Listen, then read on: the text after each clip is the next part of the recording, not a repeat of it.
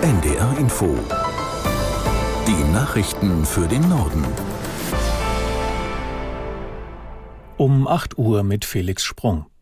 Die israelische Armee hat die Zivilisten im Gazastreifen aufgefordert, den Norden des Palästinensergebiets zu verlassen. Die etwa 1,1 Millionen Menschen sollten sich im Süden in Sicherheit bringen, teilte das Militär mit. Aus Tel Aviv Bettina Meyer.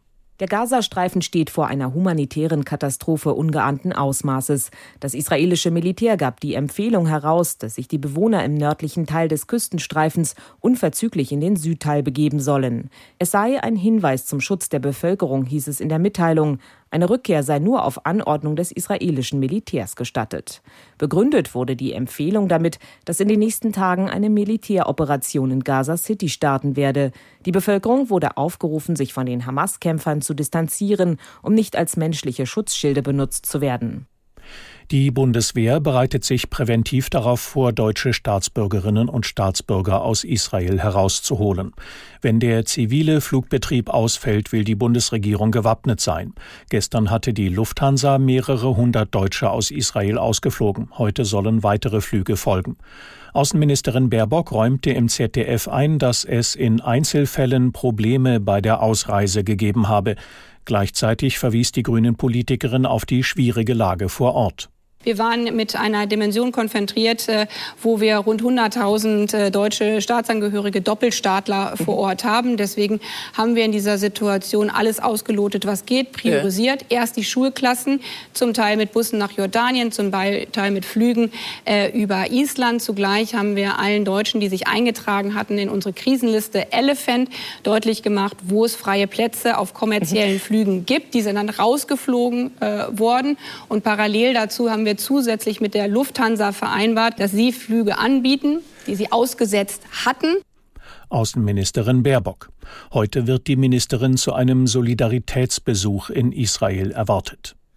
Der Krieg zwischen der Hamas und Israel führt auch zu immer mehr Konflikten an deutschen Schulen. Die Antidiskriminierungsstelle des Bundes beobachtet seit dem Großangriff der Terrororganisation auf Israel deutlich mehr antisemitische, israelfeindliche und islamistische Parolen. Aus der NDR Nachrichtenredaktion Felix Tenbaum. Die unabhängige Antidiskriminierungsbeauftragte des Bundes, Attermann, hat im Tagesspiegel deshalb Bund und Länder aufgefordert, für eine bessere Rechtslage zu sorgen. Bislang ist antisemitisches Mobbing und Diskriminierung in Klassenzimmern nämlich nur in Berlin verboten. Auch der Zentralrat der Juden beobachtet eine neue Dimension des Judenhasses an deutschen Schulen.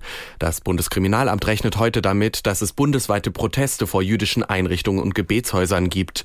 Das steht laut mehreren Medien in einem internen Lagebericht des BKA.